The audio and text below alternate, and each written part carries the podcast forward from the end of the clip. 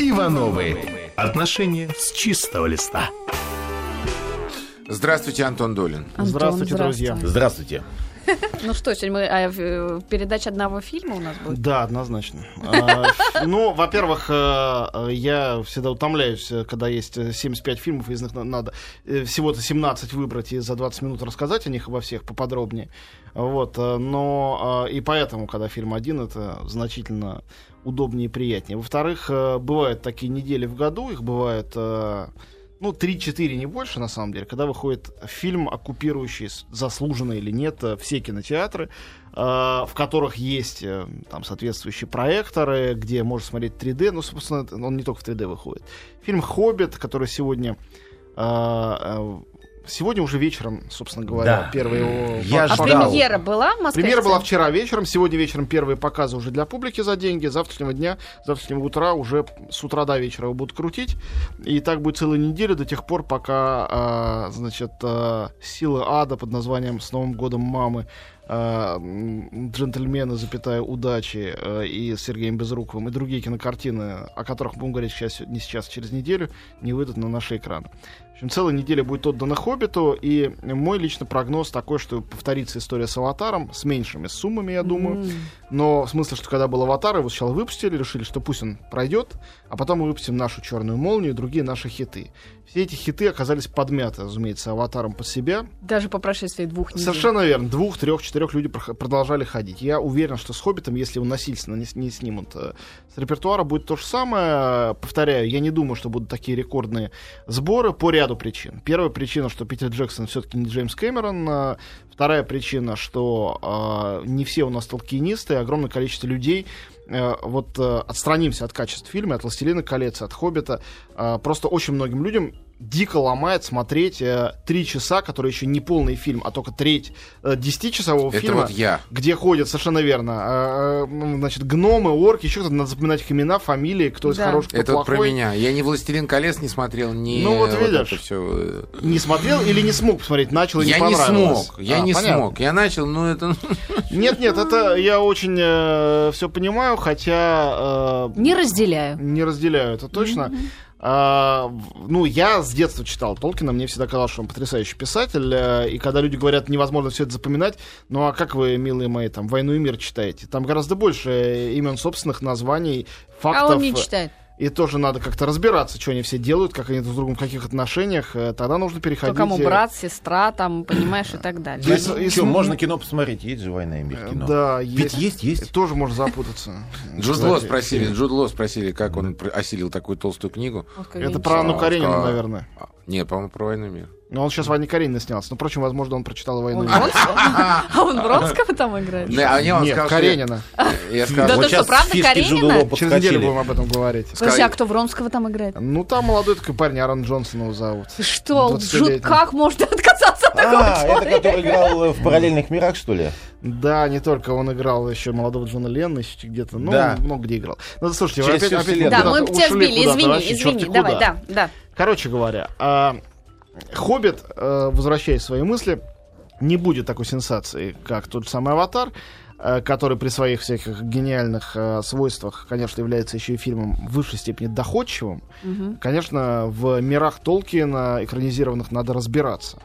Вот. а, И есть еще ряд отталкивающих моментов. А, Ну, есть такое мнение, что для того, чтобы смотреть «Хоббит», надо сначала посмотреть «Властелин колец». Они все это сделали, а многим это не понравилось. И соображение о том, что вообще в основе всего это лежат книги, и что «Хоббит» — это двух- повесть на 250 страниц э, увлекательная, а «Властелин колец» — гигантская такая Библия. Роман, да. Вот, это тоже э, не всех убеждает, потому что, ну да, повесть, а почему опять три фильма по три часа? Это действительно вопрос. Это следующая претензия даже у поклонников Толкина. Зачем так долго и много? И это вопрос пока без ответа. Надо посмотреть все три фильма, чтобы понять это. Но э, какие выводы я сделал из первого фильма?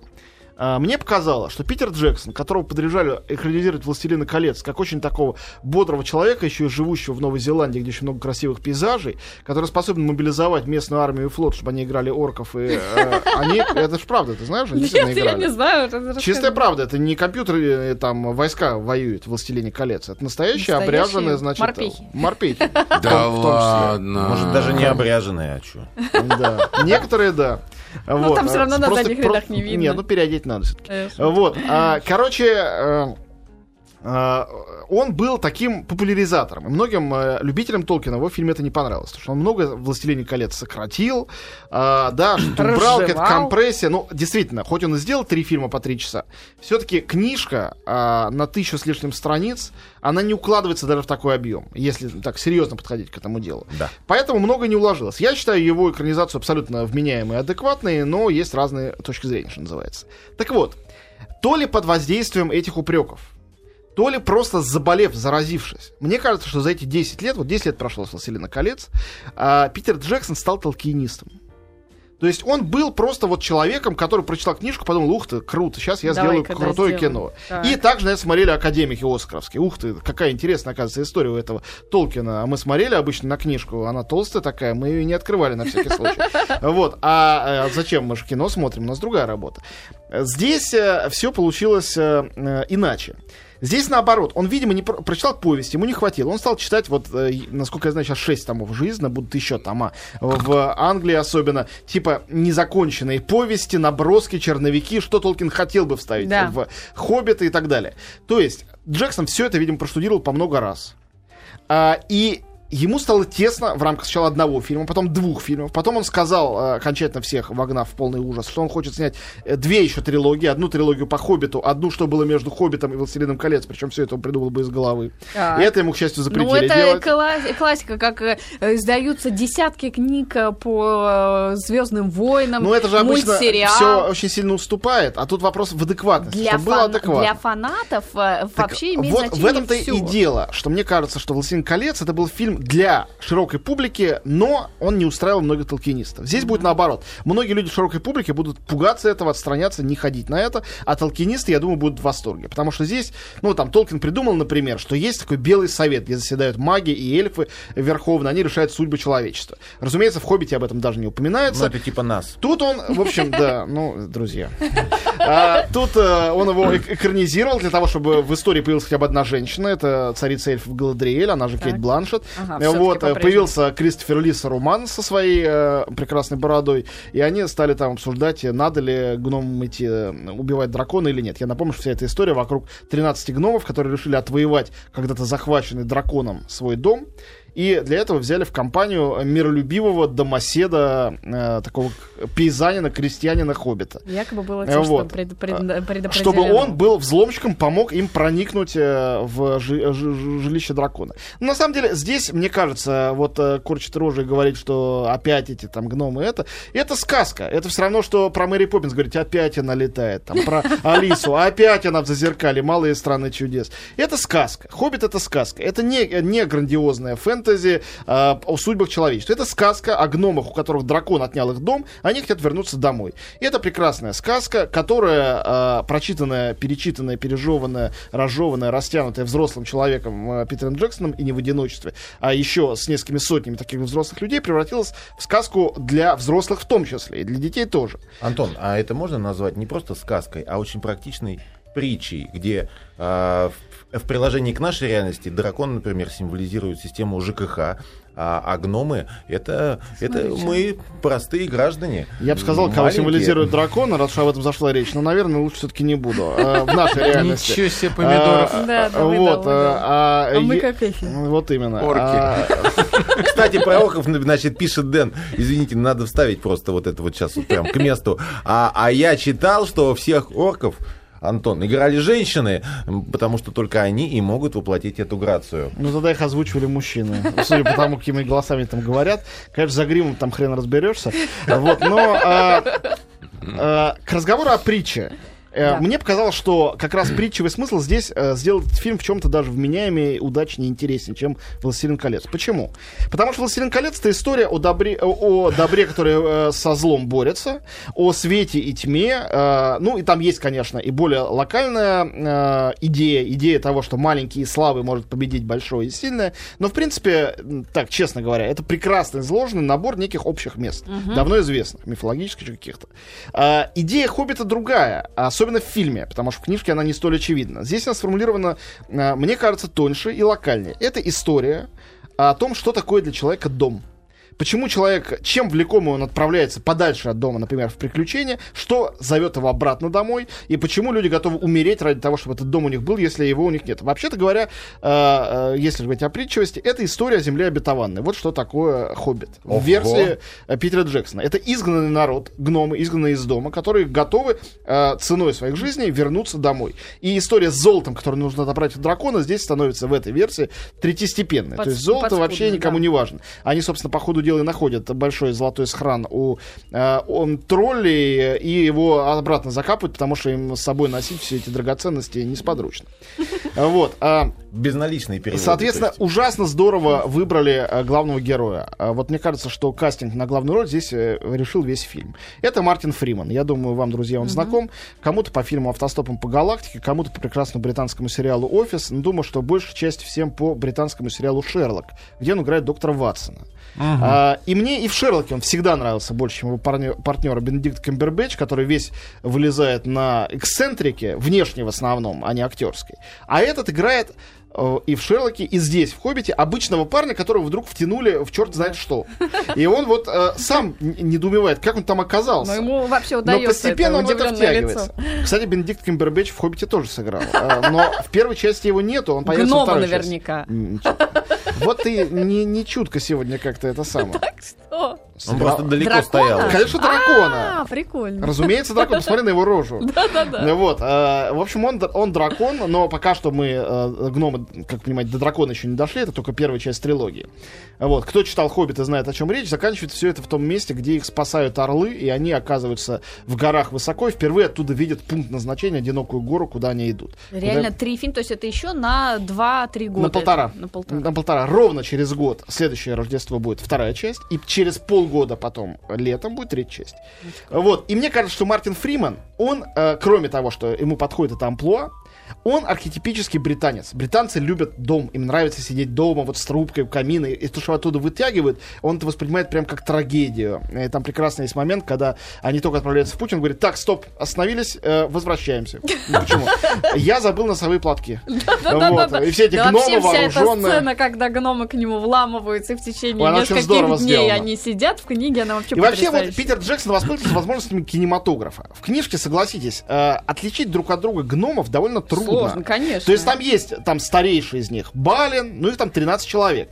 Предводитель Торин, он такой самый суровый. Ну, какой-то момент И есть просто так молодой гном там Фили, все, остальных там еще 10 не, вообще невозможно. В фильме их всех можно отличить друг от друга. У них у всех разные физиономии. Это все прекрасные британские актеры. Жалко, что никто в России не сможет посмотреть это в оригинале, потому что в основном эти британцы набраны из разных областей Британии и, И говорят, с говорят, разными да. акцентами. Значит, э, у них у всех, у каждого свое оружие, у каждого свой характер. Один боязливый писец, у которого есть только, э, значит, рогатка, которой он стреляет. Он, он боится там на- настоящего оружия. Другой там такой дико брутальный гном, у него лысый череп, который весь в татуировках, и он с топором, разумеется. Ну и так далее и тому подобное. У каждого свой характер, у каждого свои реплики, все это очень здорово прописано. Значит, кроме э, придуманной сцены с Белым Советом, меня поразило явление волшебника Радагаста. Э, это э, волшебник, который у Толкина в его книгах упомянут, его почти нету. Здесь ему сделали целый эпизод. Дело в том, что это волшебник-эколог, который дружит с птицами, э, э, там, рыбами и так далее. Но одно дело написать это в двух словах, это очень просто. Там, волшебник, который дружит с зеленым лесом. Как это передать?